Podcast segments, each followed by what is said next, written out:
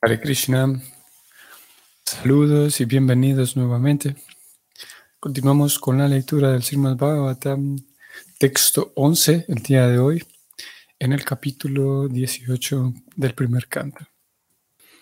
Om Namo Bhagavate Vasudevayam. Om Namo Bhagavate Vasudevayam. Om Namo Bhagavate Vasudevayam. Risaya Uchum. Sutta Jiva Samasaumyam. Saswastire Jasam. Yastam Sasasi Krishnasyam. Martyanam Amritam Hinam. La traducción es la siguiente.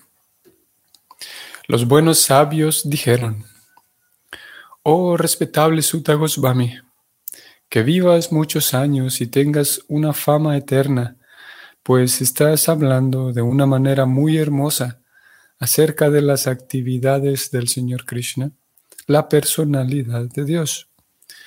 Para los seres mortales como nosotros, esto es tal como néctar.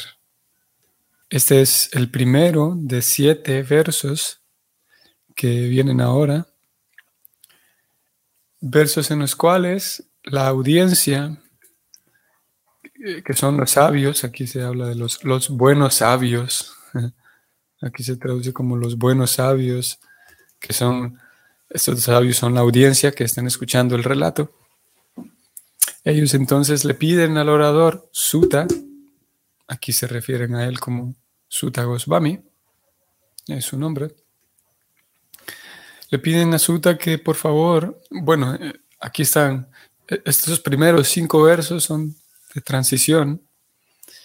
Y en los últimos dos, el verso 16 y 17, ellos van a hacer explícitamente su pedido y van a decir, Sutta Goswami, por favor, habla un poco más de Pariksit.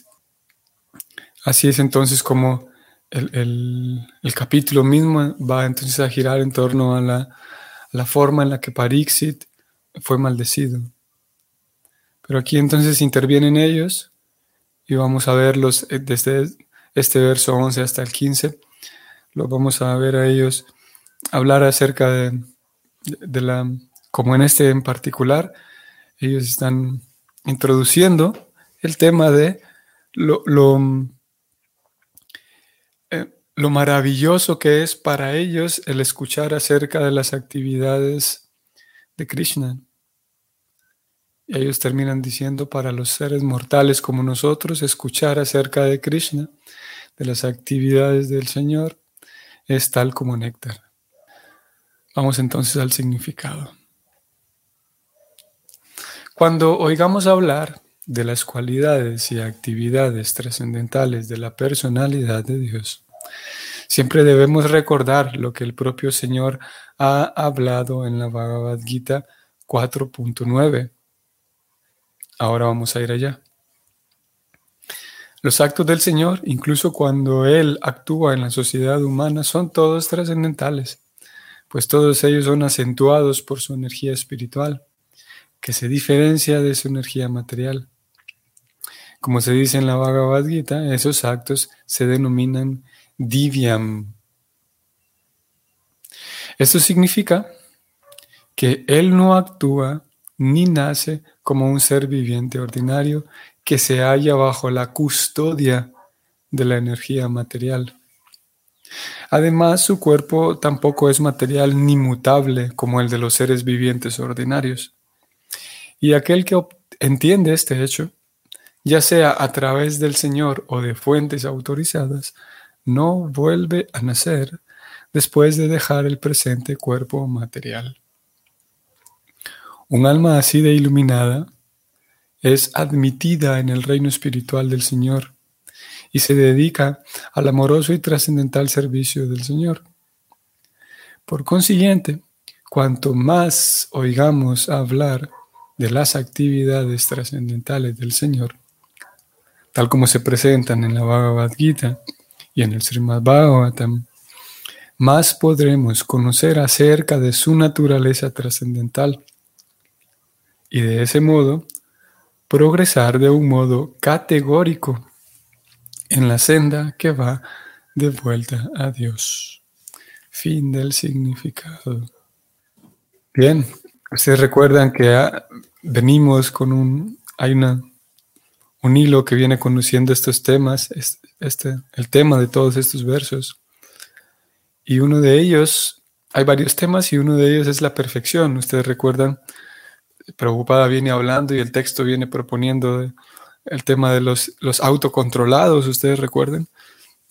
Los autocontrolados que tenía, había una relación entre ellos y el, el servicio a Dios, una persona autocontrolada, entonces podía dedicarse al servicio a Dios y esa persona autocontrolada se ponía como diferente de una persona poco inteligente, ustedes recuerden.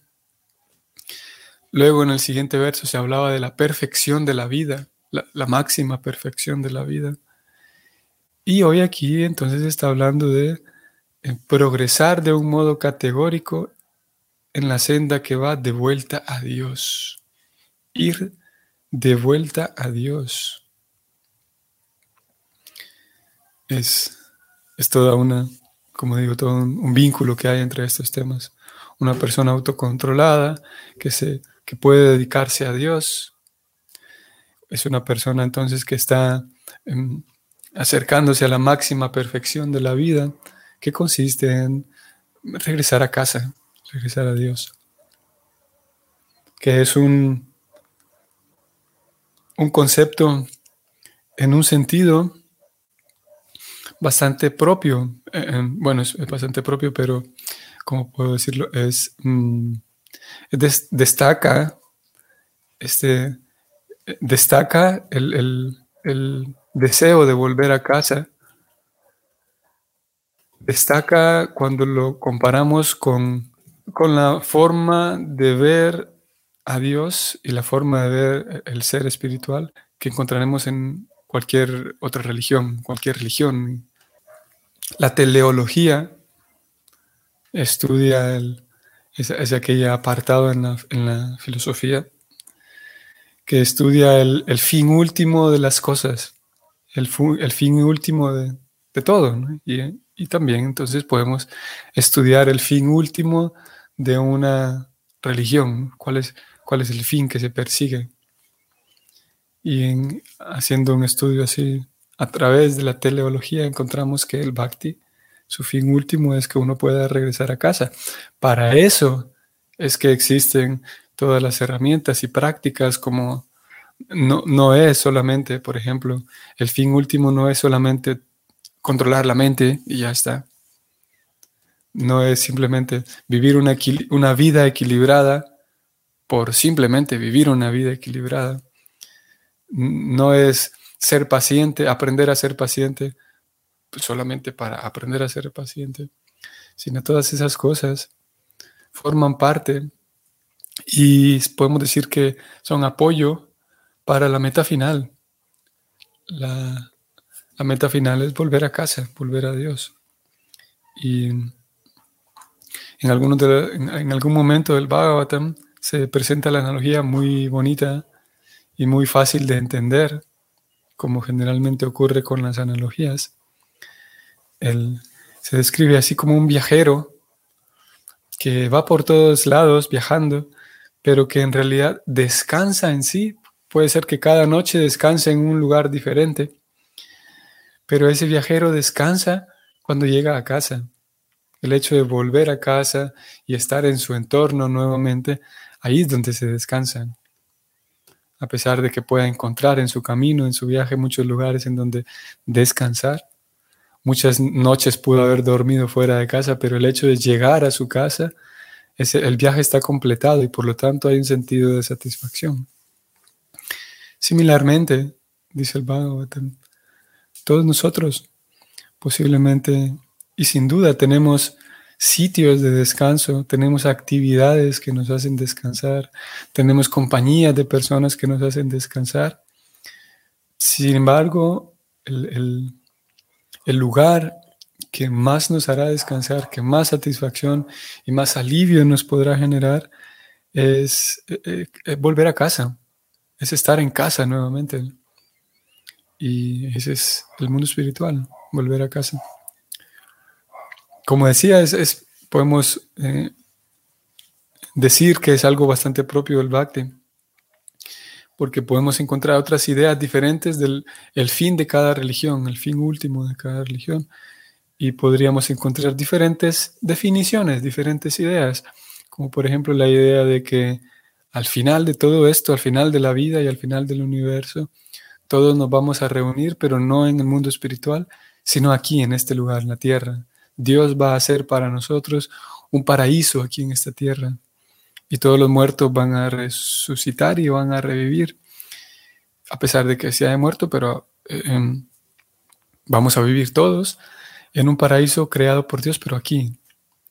Tal vez encontramos otras, otras ideas que indican que al momento de morir uno regresa al mundo espiritual, pero el mundo espiritual, al ser opuesto del mundo material, como es opuesto, el mundo material tiene que ser todo diferente aquí.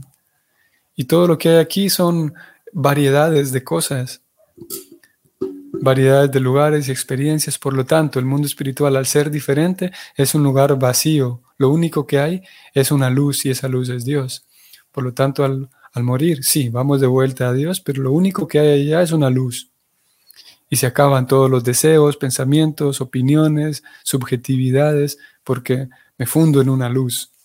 Esa es otra idea el Bhakti presenta una, una descripción y una definición de, por un lado, del método para ir de vuelta a Dios.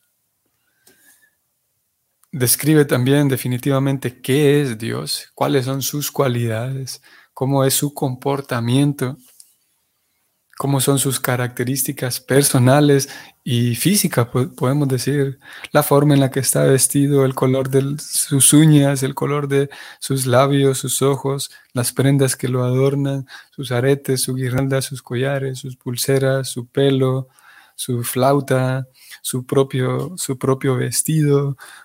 Todo eso está descrito aquí en este mismo libro, Bhagavatam. Luego encontramos una descripción de sus amigos, sus amigas, las vacas, los animales, la tierra de Brindaban, donde él vive, sus tías, sus papás, sus tíos también, el ambiente, la atmósfera, la ecología, digamos, de Brindaban. Todo eso está descrito de manera detallada en el Bhagavatam y en todas las escrituras Vaishnavas. Por lo tanto, hay una información certera y que va acompañando al estudiante, por un lado, para que conozca el método para ir de vuelta y para que conozca a Dios, qué es lo que se va a encontrar allá, allí, en ese lugar. Y, va con ese, con ese conocimiento, entonces va acompañando y va estimulando al estudiante, por un lado, a, a desarrollar el deseo de ir de vuelta y comprender el concepto de qué significaría ir de vuelta a Dios y desarrollar el deseo no solamente por ir de vuelta a Dios, sino desarrollar el deseo por estar con Dios y estar en Dios. Porque la personalidad de Dios es atractiva, de acuerdo con, no solamente con la teoría del Bhakti, sino por simple lógica. Dios tiene que ser atractivo. Dios tendría que llamar la atención de todos, tendría que ser atractivo para, para todos. De lo contrario, no sería Dios. Si yo, si yo defino que Dios es ilimitado, entonces podemos decir Dios es, es más eh, ilimitado, al ser ilimitado, es, es superlativo en todo. Tendría que ser superlativo, por ejemplo, en conocimiento. Y no podría haber nadie que sea mayor que Dios en conocimiento. No podría haber nadie que sea mayor que Dios en, en, en edad, por ejemplo. Y similarmente no podría haber nadie que sea mayor que Dios en, en, su atractivo, en la belleza de, al mismo, no solamente la belleza de su personalidad, que también lo es, que también es superlativa, pero en la belleza también de su aspecto físico. Tiene que serlo, por, como digo, por definición, por, por lógica. Entonces, y, es lo que presenta el Bhakti, por lo tanto, al, al escuchar una, principalmente al escuchar descripciones del aspecto físico y la personalidad de Dios, naturalmente hay una atracción que se va desarrollando, una atracción que va, que va a terminar en amor, amor completamente puro, y que antes que llegue a ese amor va, podríamos decirlo así, eh, al inicio hay simplemente una, en, la mente y el corazón del estudiante, hay una pequeña apertura a escuchar acerca de Dios. Gradualmente se desarrolla en un, al, inicio hay una cierta indiferencia, podemos decir. con el paso del tiempo hay un, al menos un respeto eh, por esos relatos y al menos un respeto por, por Dios como tal, para darle paso después a una a un cierto, eh, un cierto cariño, podríamos decir, un cierto apego, podríamos decir incluso, un cierto agrado por escuchar, esa es una mejor palabra. el estudiante entonces ahora al mismo, esas mismas historias esos mismos relatos acerca de Dios, y hay un cierto agrado por ellos, para entonces después darle paso no solamente a agrado, sino ahora sí un, un cariño, una, un agrado ahora ya teñido más de, de, fe por un lado y de amor mismo. Para después, de acuerdo con las escrituras, después el estudiante no solamente agrado y cariño, sino completo apego. Y el estudiante eh, se, se aferra, podemos decir, a esos relatos acerca de Dios para finalmente darle paso al, desarrollo del amor completamente puro. Y ese amor desarrollado es ese amor que se despierta en el corazón, en, el corazón del estudiante, amor completamente puro, al momento de existir ese amor y, gradualmente mientras va desarrollando, a medida que ese amor va madurando, a, a llegar al amor puro completo, y empezando con la apertura, un poco la apertura mental de parte del estudiante, abrir un poco la mente para escuchar acerca de cómo define a Dios el bhakti, desde, el punto A hasta el punto B. Ese punto A, podemos decir que ahí es donde inicia el, camino de vuelta a Dios. En aquel momento en el que el estudiante se abre un poco a, a ver cómo es que plantea el asunto de Dios, el bhakti, y a medida en la que a medida en que su fe y su corazón va ablandándose, podemos decir, y va apegándose y desarrollando más amor, entonces en esa misma medida es mm, proporcional la vuelta a Dios, el regreso a Dios. Por lo tanto, cuando hablamos de que hay amor puro y completamente limpio y cristalino por Dios, eh, podemos comprender que la persona ya ha regresado a Dios, ya ha hecho su, su regreso de hecho a Dios, mismo a pesar de que su cuerpo físico aún siga existiendo, mismo a pesar de que no haya muerto, como nosotros tenemos la experiencia de la muerte. Y hay esos dos momentos de regresar a Dios. Uno es ese, como estamos diciendo, cuando hay ese amor completamente puro y cristalino, se considera que la persona ha regresado a Dios, está, ya que el, el vínculo más potente es el amor, y cuando hay el desarrollo de ese amor completo, se, es como, es como estar en el mundo espiritual y de hecho es estar en el mundo espiritual.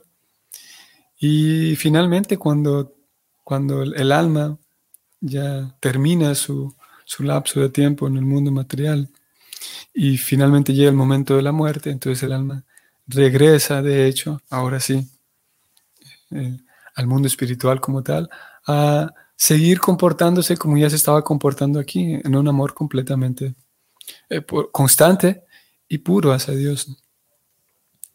Vamos a ir a este verso 4.9 que Prabhupada lo citó al inicio de este significado, 4.9 eh, de la Gita, y la razón por la cual fue citado aquí, voy a leer el, párrafo completo. El párrafo dice, cuando oigamos hablar de las cualidades y actividades trascendentales de la personalidad de Dios, Siempre debemos recordar que lo que el propio Señor ha hablado en la Bhagavad Gita 4.9. Vamos a ir allá, 4.9. En relación a las actividades trascendentales de Krishna. Bueno, el capítulo 4 es titulado el conocimiento trascendental. Y en este capítulo 4, como dijimos al inicio, lo que abarca y lo que incluye el conocimiento trascendental es, por un lado, el conocimiento trascendental de por qué es trascendental Dios, en qué sentido es trascendental, es espiritual Dios. El conocimiento de eh, las almas, por, en por qué razón son trascendentales también ellas. Y el método mediante el cual yo puedo volver a casa, volver al mundo espiritual.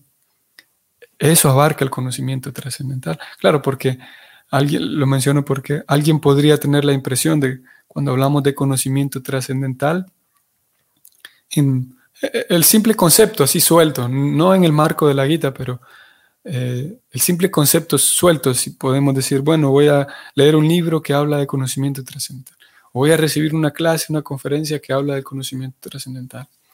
Alguien podría tener la impresión de que en ese el contenido de ese libro y el contenido de esa conferencia sería, al ser titulado Conocimiento Trascendental, eh, el, eh, el, contenido sería información acerca de los chakras, información acerca de, mm, em, ¿qué más podríamos decir? Información acerca de extraterrestres y, cosas así, un poco, em, claro, fuera de lo común, pero un poco, ¿cómo puedo decirlo? A veces exóticas. Lo cierto, exóticas para algunas personas, para alguna audiencia, pero lo cierto es que la, la definición de conocimiento trascendental que presenta la Gita es bastante práctico. Práctico en relación a, ya que eso es lo que busca la, teleología eh, que, que observamos en la Gita es que la Gita lo que quiere es el conocimiento, eh, el, sistema de Bhakti lo que pretende es llevarnos a la perfección de la vida, o sea, como ya lo dijimos, o sea, volver a casa. Y cuando hablamos de conocimiento trascendental en el marco de la Bhagavad Gita, entonces es, es un conocimiento trascendental que apunta a que regresemos a casa. Porque ahora posiblemente habrá mucha información de temas místicos y temas esotéricos, y hay sin duda por todos lados información en libros y en, conferencias de temas esotéricos, pero lo esotérico en sí no siempre y no necesariamente es trascendental, es espiritual. Y debido a un error conceptual, en muchas ocasiones se considera lo esotérico como si fuera espiritual como dijimos hace rato, recibir un curso o leer un libro que hable de, los chakras o de los elementales y, otro tipo de cosas. Pero eso puede ser esotérico, pero no necesariamente espiritual, encaminado a que volvamos a casa.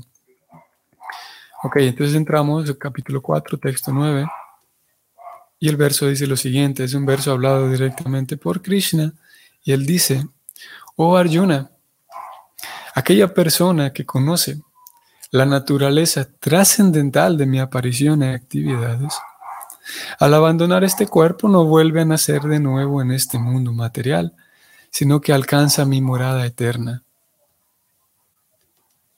Como ya lo dijimos, aquí Krishna mismo lo dice, apunta al, objetivo mismo de, su, de su presentación de la Bhagavad Gita él, busca que, cada quien vuelva a la morada eterna, alcance su morada eterna, sea, como dijimos al inicio, que cada quien vuelva a casa, cada persona vuelva a casa.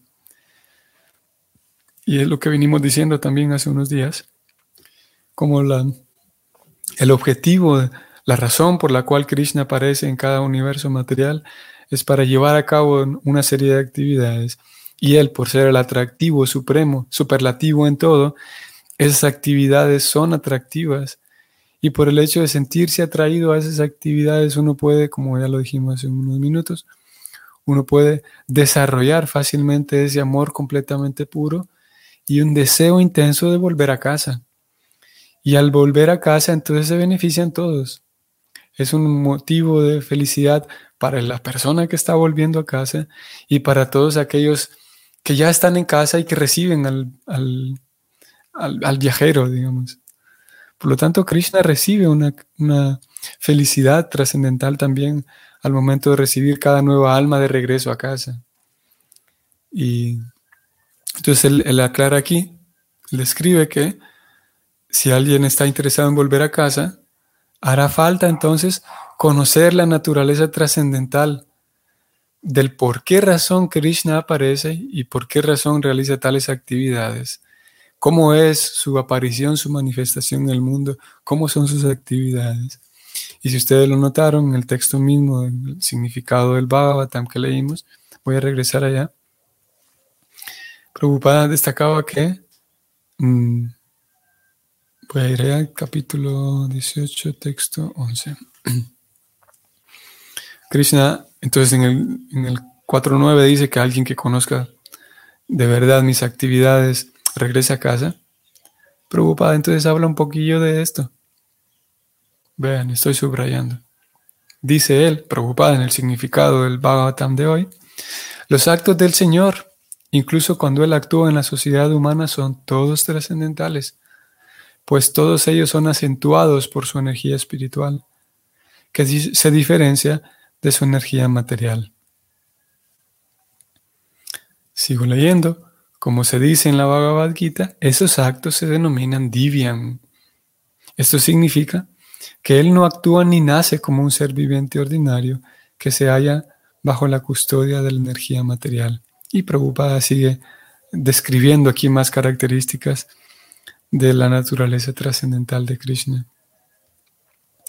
Y en, esa misma línea van a ir los próximos versos, que como dijimos al inicio son siete versos de transición que preparan entonces, terminan de terminan de formar parte de la, de la, introducción de este capítulo. Aquí entramos a, a, esta última sección de versos que forman parte de la, de la introducción, hasta llegar al verso 17, comenzando con este 11.